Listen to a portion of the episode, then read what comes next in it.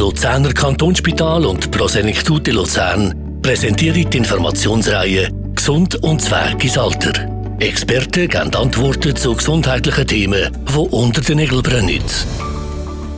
Herzlich willkommen zu Gesund und Zweig im Alter. Heute zum Thema Rehabilitation kennt kein Alter. Bei mir da zu Gast heute der Dr. Udo Courtney. Herzlich willkommen. Auch willkommen. Schön hier zu sein. Danke vielmals, dass Sie vorbeigekommen sind und über das spannende Thema heute mit uns reden. Auch vielen Dank. Ich freue mich. Dr. Udo Courtney, eine Frage, natürlich, die uns ganz brennend interessiert. Rehabilitation. Was ist Rehabilitation? Wann spricht man von dem? Ist ja natürlich eine super einfache Frage und dazu können wir jetzt Stunden verwenden, um das zu beantworten. Das ist als erstes vielleicht ganz wichtig, weil es tausend Definitionen gibt über das, was ist Rehabilitation. Machen wir doch mal eine ganz griffige. Eigentlich bedeutet es, zurück ins Leben zu kommen, von dem Standpunkt her oder von dem, wo man vor war, bevor was passiert ist. Es geht also um Gesundheit und es geht darum, dass man, wenn was passiert ist, wieder in sein altes Leben zurück wird und das macht die Rehabilitation. Das ist unsere Aufgabe. Sie haben eigentlich erst in dem Fall mit jemandem zu tun, nachdem ein Unfall eigentlich wieder gerichtet ist worden oder eine Krankheit oder etwas, was passiert ist.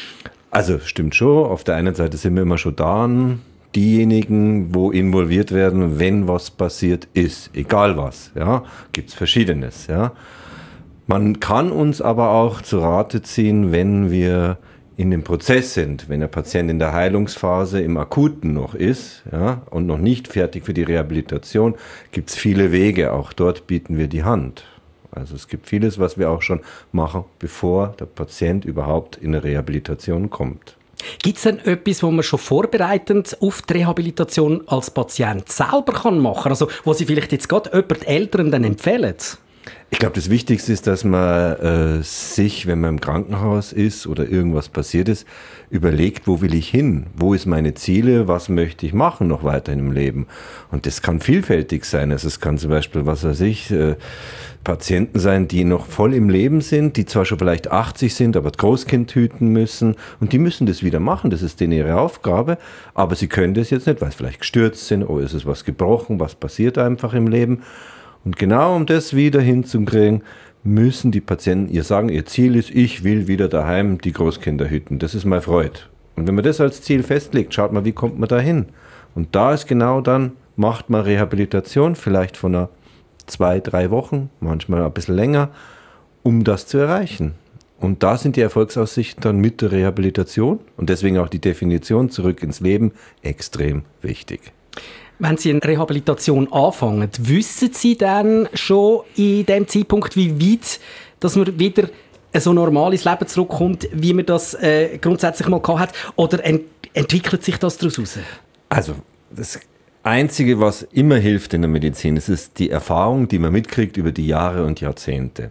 Und das, was das Wichtigste ist, was man in der Rehabilitation machen muss, in der Leitung und auch als Team, einschätzen vom Potenzial, das ein Patient hat.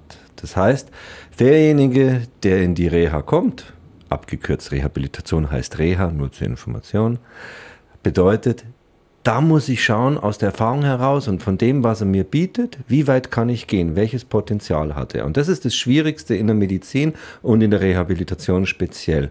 Und dieses Potenzial ausloten, ja, das ist auch unsere Aufgabe. Und wenn wir das haben, können wir die Ziele sogar verändern, hochstecken oder wir müssen was im Umfeld, in den Aktivitäten des täglichen Lebens anpassen. Also es gibt vieles, was man machen kann, was sich erst im Verlauf ergibt.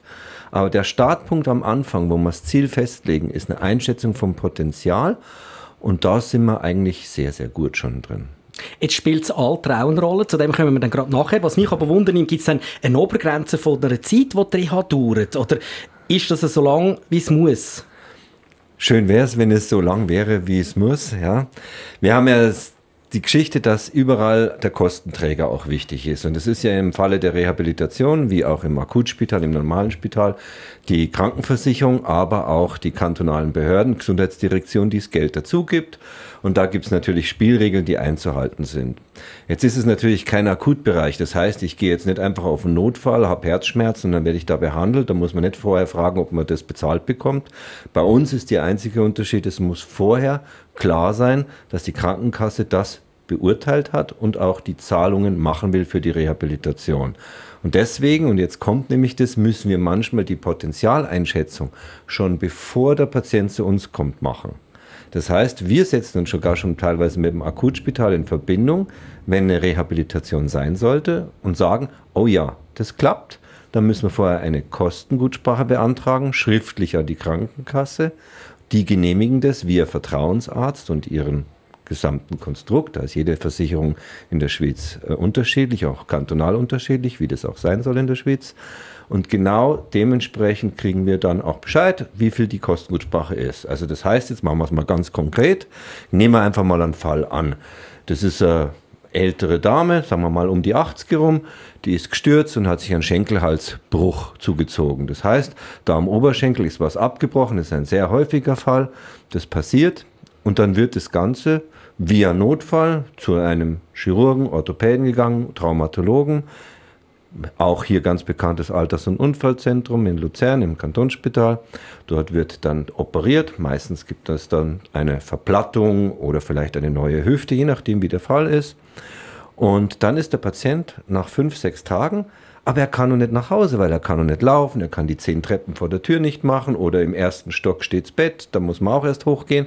Und dementsprechend werden wir dann zur Rate gezogen, heißt, hey, können wir die wieder hinkriegen? Ja, kann die wieder so nach Hause? Und dann gibt es die Kostengutsprache und dann sagt die Versicherung zum Beispiel, ja, wir genehmigen euch 14 Tage. Dann kommt der Patient zu uns und dann schauen wir uns das an. Wir tun dem Patienten schauen, welches Potenzial ist, wir fördern ihn und dann es, liegt es an uns zu sagen, langen 14 Tage oder nicht. Meistens in so einem Fall sind wir im Durchschnitt zwischen 21 und 23 Tage, gerade vom Alter und verschiedenen Sachen. Und dementsprechend werden wir dann mit der Krankenkasse auch nochmal Verlängerung eingeben. Also das Ganze muss man einstellen, das ist so ein bisschen das Spiel mit Geben und Nehmen zwischen verschiedenen Parteien, die da sind. Und im Mittelpunkt soll der Patient stehen, der Bedürfnis und ein Ziel hat. Es klingt ein bisschen wie eine Offerte einholen am Anfang. Es ist auch so. Ja. Also es ist zwar jetzt nicht gerade eine Offerte, aber es ist ähm, einfach sagen, was ist vernünftig, was braucht es und was braucht es nicht. Und wenn wir jetzt zum Beispiel, ist meistens ist immer so, dass Verlängerungen nicht tageweise, sondern wochenweise gehen. Wenn wir sehen, es geht früher nach Hause, ja, dann freuen wir uns, dann wird der Patient früher entlassen. Ja? Also dementsprechend ist es wirklich, was will der Patient und was kann er. Wie wichtig ist die Einstellung bei der Reha vom Patienten selber?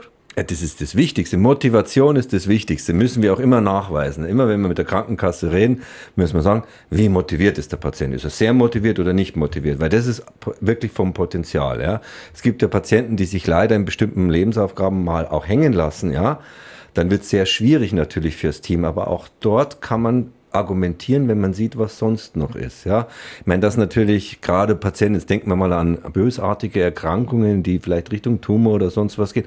Auch diese Patienten haben ein Anrecht drauf auf eine Förderung. Auch die haben Rehabilitation und es gibt auch den Begriff, das nennt sich jetzt schön verklausuliert, onkologische Rehabilitation. Das heißt, wir haben die Aufgabe, die fit zu machen, dass sie danach ihre Chemotherapie, ihre Bestrahlung oder sonstiges hinkriegen können. Auch dort ist die Motivation manchmal schwierig, aber wenn die ihre eigenen Erfolge sehen und man es ihnen zeigt, klappt das meistens recht gut. Jetzt reden wir ja auch über Gesund und Zweig im Alter. Und wenn ein Patient schon vielleicht ein gewisses Alter erreicht hat, ist vielleicht die Rehabilitation auch nicht mehr so einfach. Wie sieht das aus? Oder was heißt Rehabilitation denn fürs Alter?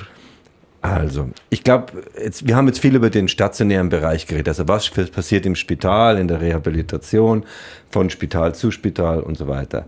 Rehabilitation ist mehr als das. Das ist umfassend. Vieles gibt es auch im ambulanten Bereich, Förderung einfach durch Aktivierung im Leben. Auch das ist eine Art von Rehabilitation, dass ein Mensch, der älter wird, ja, vielleicht viele Sachen mitbringt, die sich verändern. Das ist auch ein Teil des Normalen. Man kann es nicht aufhalten, aber man kann die Funktion zu erhalten. Beispiel, wenn, er, wenn jemand, der gerne im Wald spazieren geht, ja, und der schafft irgendwie, äh, mit 60 hat er nur 20 Kilometer geschafft im Wald spazieren gehen. Jetzt hat vielleicht mit 90 schafft er gerade mal zwei Kilometer. Aber das ist sein Ziel. Und solange er das machen kann, ja, kann man ihn fördern. Vielleicht kann man ihm als Ziel setzen, nein, jetzt schaffen wir vielleicht zweieinhalb Kilometer. Genau das ist es. Zurück ins Leben, was man machen will, in derselben ähm, Art, was man machen möchte. Aber vielleicht ist die Andauer, also wie lange man das machen möchte oder die Wegstrecke und sowas, ein bisschen verkürzt, aber trotzdem immer wieder an die Grenzen rantasten. Und das ist Rehabilitation. Gibt es einen Unterschied in der Rehabilitation von zum Beispiel einem 20-Jährigen, der muss äh, Reha bekommen und einem 70- oder 80-Jährigen? Grundsätzlich gibt es nicht einmal einen Unterschied. Es drehen sich um dieselben Antworten und Lösungen, die man bieten muss. Ja. Es ist vielleicht der Verlauf ein bisschen anders gezeichnet. Es kann sein, dass er vielleicht kürzer ist ja, oder vielleicht sogar ein bisschen länger. Aber das Problemorientierte ist genau dasselbe. Was ja auch logisch ist. Ein 27-Jähriger, der sich einen Oberschenkelhaltebruch, also der sich einen Bruch zuzieht, weil er Fallschirmspringen war, der ist auch nicht morgen wie in der Arbeit. Der braucht genauso viel Zeit. Nur erscheint es einem da logischer, dass der in die Reha geht, dass er wieder zurückkommt. Und genau das ist es. Es ist genau dasselbe wie für jemand, der mit 80 diesen Bruch hat. Ja? Und die Heilung, hat die Natur vorgesehen, ist auch ähnlich lang. Es ist nur so, dass das drumherum ein bisschen länger braucht vielleicht. Und deswegen kann man sagen, die Rehabilitation kennt kein Alter. Heißt also auch, dass man nicht irgendwo muss denken, wenn man schon ein bisschen im fortgeschrittenen Alter ist, oh, jetzt wird es nicht mehr so, wie es mal war. Jawohl, genau so ist es. Wo findet die Reha denn statt? Findet die ausschließlich am Luzerner Kantonsspital, also da statt, oder findet die auch beim Patienten daheim statt? Eigentlich findet die überall statt, ja. ja. Also gerade äh, die Schweiz ist ja Land der Rehabilitation. Es gibt viele rehabilitative Einrichtungen bei uns. Aber es fängt vor allem damit an, mit seiner eigenen Einstellung, dass man die positiv einwirkt und dass man auf der anderen Seite versucht, wie man seine Grenzen austesten kann. Und viele Menschen brauchen in bestimmten Lebenssituationen Hilfe dabei. Und das kann dann sein ambulant, also sprich nicht im Spital oder im Spital. Oder es kann auch sein, dass man vielleicht mit Hilfe von außen, und wir haben ja mehreres, ja, also auch Spitex, Versorgung, Pflege, auch dort ist ein Rehabilitationscharakter möglich. Ja. Und dementsprechend heißt es, es findet immer statt mit den Zielen, die ein Mensch hat. Und daraus kann man dann sehen, was braucht er und was braucht er nicht. Und Sie geben dann grundsätzlich aber auch äh, Sachen mit für die Rehabilitation, die dann der Patient selber kann machen kann. Also das heißt, dann vor Ort, daheim, ohne dass ein Arzt oder ein, ein, ein Pfleger oder irgendjemand dabei ist. Also man kann das auch so eine Art Phasen beschreiben. Also wenn wir jetzt am Anfang gesetzt haben, wir irgendeine Akutphase. Akut heißt, da ist was passiert, es wird vielleicht repariert, ja. Und dann kommt eben diese akut-nahe Phase, wo der Patient schon wieder mehr Mobilität hat, also man schaut, dass er auf die Beine kommt, ja. Und dann kann man das je nach Schweregrad und was der Patient braucht und was er für Ziele hat, zum Beispiel auch auf stationär, das heißt in einer Rehabilitationseinrichtung, ja, wo man auch Tag und Nacht bleibt, wo man viele Therapien hat. Das ist sozusagen diese Akutphase, Übergang in die akutnahe Phase und dann in die Rehabilitationsphase stationär. Und danach heißt es ja nicht, dass es aufhört. Der Patient geht dann mit ambulanten Therapien nach Hause, macht dort dann vielleicht zwei bis dreimal die Woche Therapien, ja, und führt die weiter fort, noch für einen gewissen Zeitpunkt. Und dann kommt diese Eigenverantwortung mit Übungen, die man selber machen kann oder dass man selber seine Wassergymnastik organisiert oder dass man selber zum Beispiel wieder Richtung Velofahren geht oder sonstige Sachen, was dann möglich sein wird. Das heißt, dieses Zurück im Leben ist phasenweise und ich kann jetzt sagen, mit der Akutphase sind es dann schon so circa drei bis vier Phasen, bis man wieder da ist, wo man daheim ist. Und jeder kann zu einer Phase Hand bieten, ja. Und wir sind so die Spezialisten der zweiten bis dritten Phase, ja weil akut können wir nicht machen, das machen andere schöne Leute, während wir bei uns dann die zweite und dritte Phase machen. Die vierte Phase ist die Eigenverantwortung zu Hause. Und das ist eigentlich, wenn man es genau nimmt, mit fast jeder genau Krankung, die äh, chronisch ist, genauso. Zum Beispiel der Diabetes, also einer, der einen Zucker hat, ja, der muss auch, das muss diagnostiziert werden, muss ihn schulen, man muss schauen, was macht, aber dann kommt die Eigenverantwortung. Wir machen es wie im Leben auch. Wie schwierig ist es denn für Sie, als jemand, der in der Rehabilitation tätig ist, an einem Patienten zu sagen, sorry, weiter geht nicht mehr? Ja, also das muss vernünftig sein. Es muss vernünftig sein. Also es das heißt ja immer, wir haben ja schon von Potenzial geredet, das heißt, was kann der Patient, wohin geht in welche Richtung oder so. Und vieles geht über Gespräche und übers Team. Also wir sind schon in der Rehabilitation schon ein Teamsport. Also das heißt, da geht es da ist viel Therapien, viel Pflege, die rehabilitativ ist. Da gibt es auch einen Unterschied, komme ich gleich.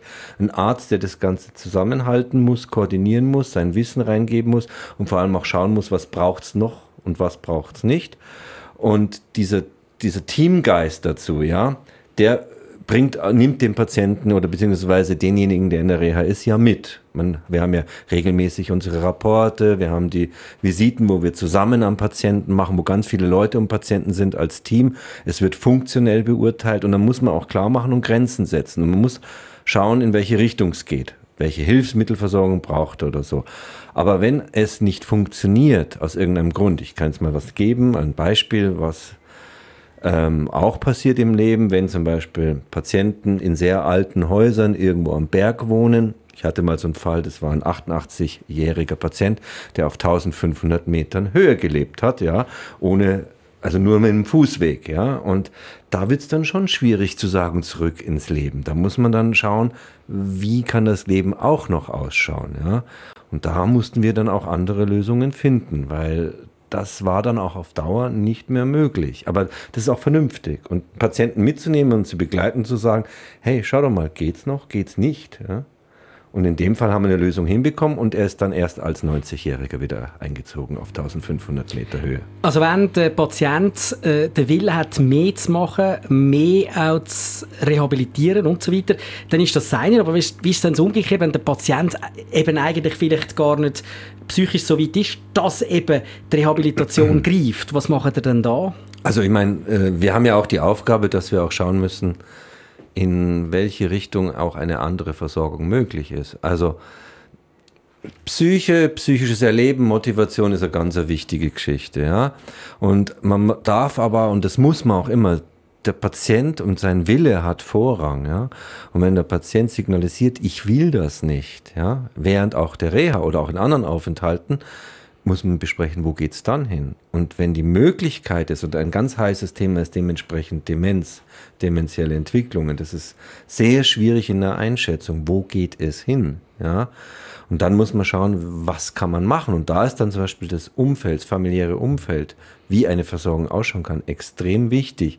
Weil manchmal haben wir auch Patienten, die aufgrund auch von Medikamenten und anderen Dingen gar nicht mehr den freien Willen so äußern können. Und das ist dann schon eine behutsame Geschichte, wo man mit Familie, Familiengespräche in einer großen Runde eine Lösung zusammenfindet. Ja. Und das ist schon so. Wir haben da mehrere. Wir haben ja auch unser Austrittsmanagement dann immer dabei. Das heißt auch jemanden, der dann sagt, hey, da müssen wir vielleicht noch eine andere Institution, CASP oder Prosenektute oder sonstiges einbeziehen, damit auch der Anwalt vom Patient dabei ist und dass der Patient dementsprechend vertreten ist. Und das Schöne ist in der Reha, man, man hat alles schon gesehen. Also äh, man kriegt alles mit. Ich sage jetzt mal von wirklich sehr harmonischen Verhältnissen bis zur Erbstreitigkeit oder irgendwelche Beziehungsgeschichten kriegt man in der Reha alles mit. Was alles schon vorher im Argen war, wird nicht besser, es wird nur verstärkt. Sowohl gut als auch schlecht. Und dementsprechend muss man handeln im Gespräch. Unser Thema heute Rehabilitation kennt kein Alter. Bei uns zu Gast Dudo Cartony als äh, Spezialist von dem Thema. Gehen wir vielleicht noch ein bisschen zu Ihnen persönlich. Wie sind Sie in die Rehabilitation gekommen? Wie ist Ihr Werdegang? Oh, also eine längere Geschichte. also im Großen und Ganzen ist so, vielleicht, vielleicht ein bisschen auch Anekdote. Meine allererste Ausbildung in meinem Leben war äh, Podologe. Und danach habe ich irgendwann beschlossen, dass das ja vielleicht noch weitergehen könnte. Und dann habe ich irgendwann mal äh, Masseur gelernt, dann habe ich Physiotherapeut mal gelernt und dann war Medizinstudium das, was ich mal machen wollte. Und natürlich sieht man das schon, da ist schon Rehabilitation und Therapien schon im Lebenslauf drin. Ich bin auch aus dem Elternhaus, das schon sehr so geprägt ist, gerade in Bezug auf Rehabilitation. Und das hat sich dann einfach eins nach dem anderen schon ein bisschen ergeben. Und im Verlauf hat man sich dann als Assistenzarzt überall mal hinorientiert, was man so alles noch anschauen möchte. Und da war es ganz witzig, da war ich sehr stark auf der anderen Linie, sehr viel auf Notfall, Leben retten.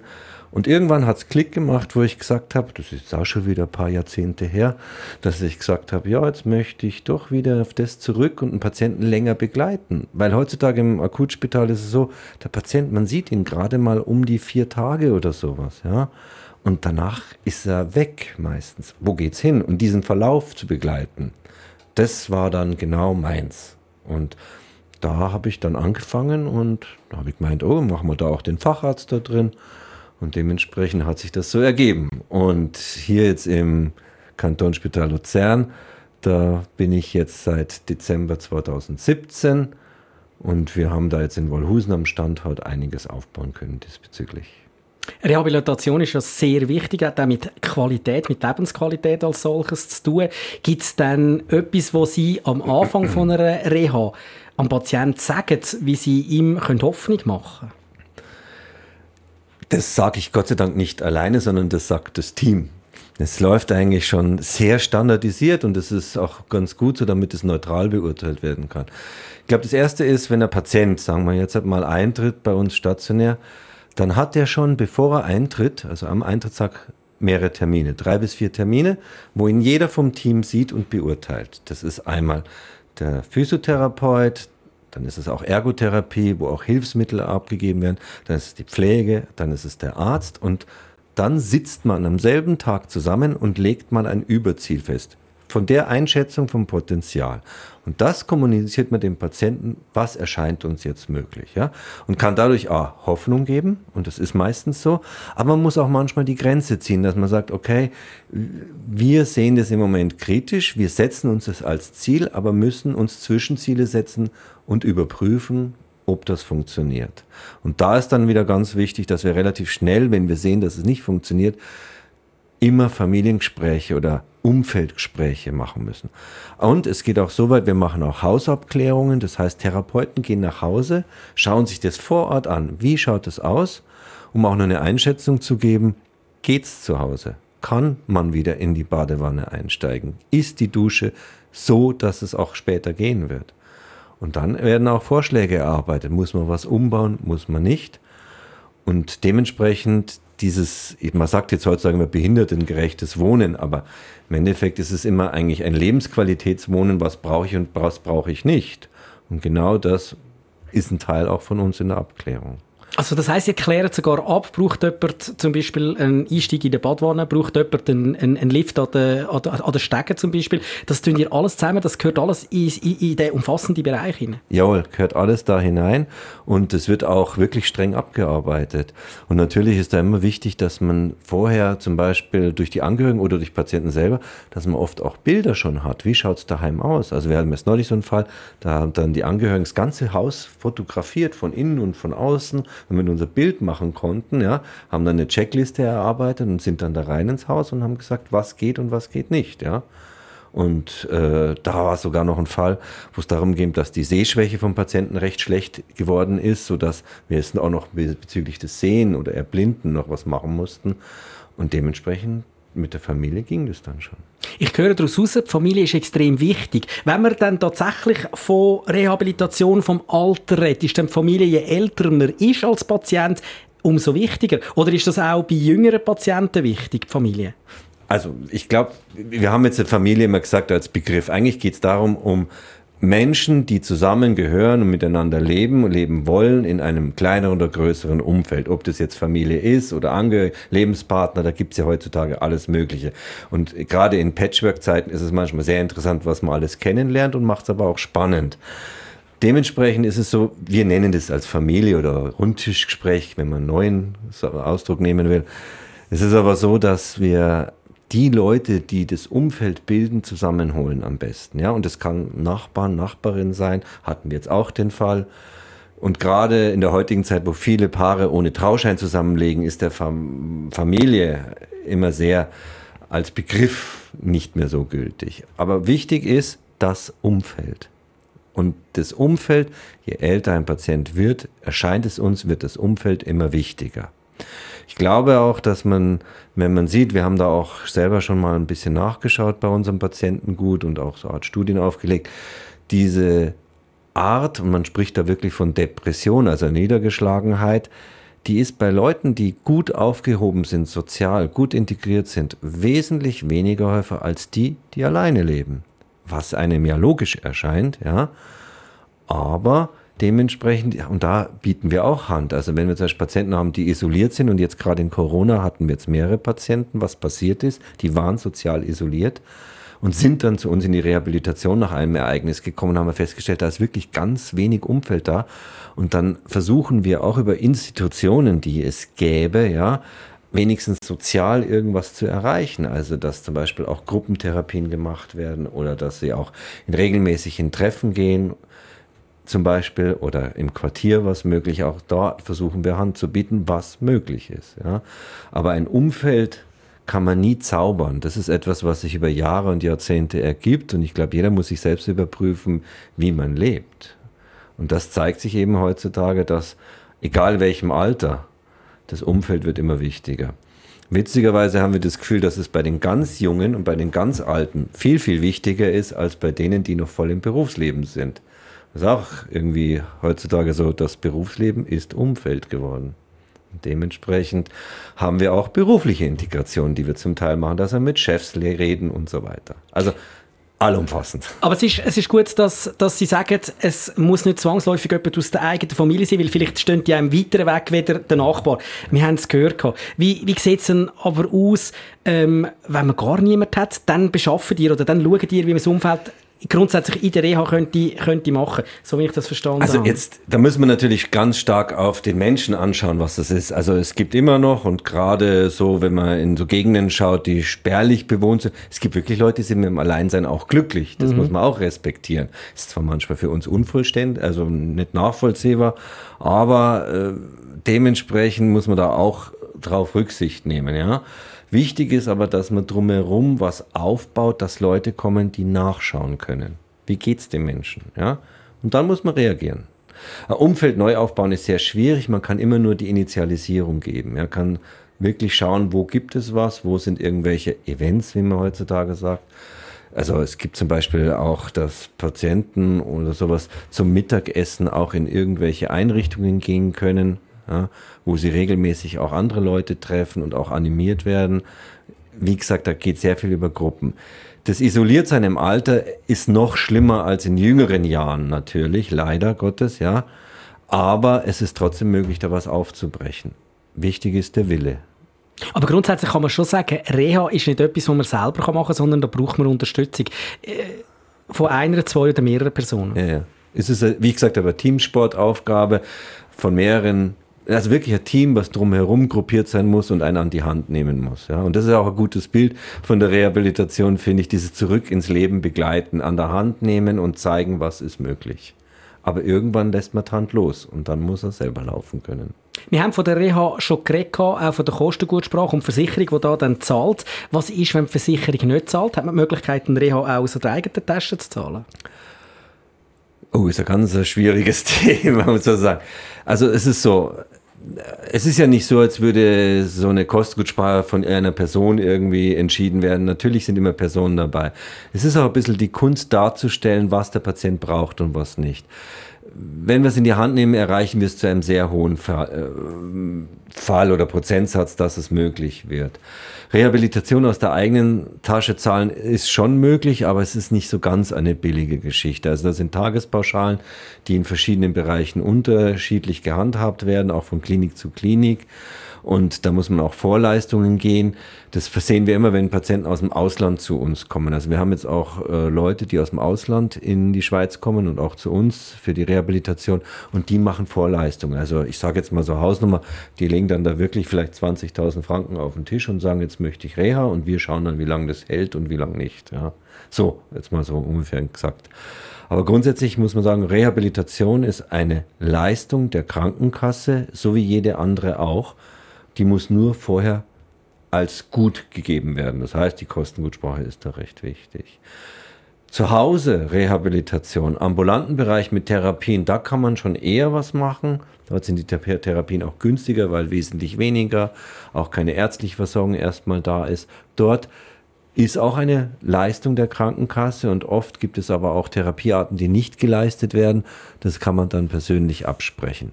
Ich empfehle aber eins, dass man auch immer mal mit der Krankenkasse spricht darüber. Also als Beispiel, es gibt eine Therapieform, die nennt sich kraniosakrale Therapie, die ist gerade für Patienten mit Rückenschmerzen oder chronischen Rückenbeschwerden. Das wird nicht unbedingt von jeder Krankenkasse bezahlt, bei Zusatzversicherungen sehr oft. Aber das ist sehr unterschiedlich und auch sehr bunt und sehr äh, regional unterschiedlich gehandhabt. Wichtig ist, dass man sich da in Verbindung setzt, ob die Möglichkeit besteht, Zusatzleistungen dazu zu bekommen oder nicht. Wir können noch lange über Reha reden. Wir haben es am Anfang von dem Podcast gesagt. Ähm, wir könnten wahrscheinlich Stunden reden. Die Zeit ist aber bereits abgelaufen. Ich will Danke sagen, ähm, dass Sie da bei uns vorbeigekommen sind im Studio und über das spannende Thema geredet haben. Danke vielmals, Dr. Udo Courtney. Wir haben über Rehabilitation, wo kein Alter kennt, geredet. Weitere Themen finden Sie ebenfalls zu Gesund und Zweig als Podcast auf lux.ch und prosenektute.ch. Der Podcast ist Ihnen präsentiert worden vom Luzerner Kantonsspital. Alles über das Spital finden Sie auf lux.ch.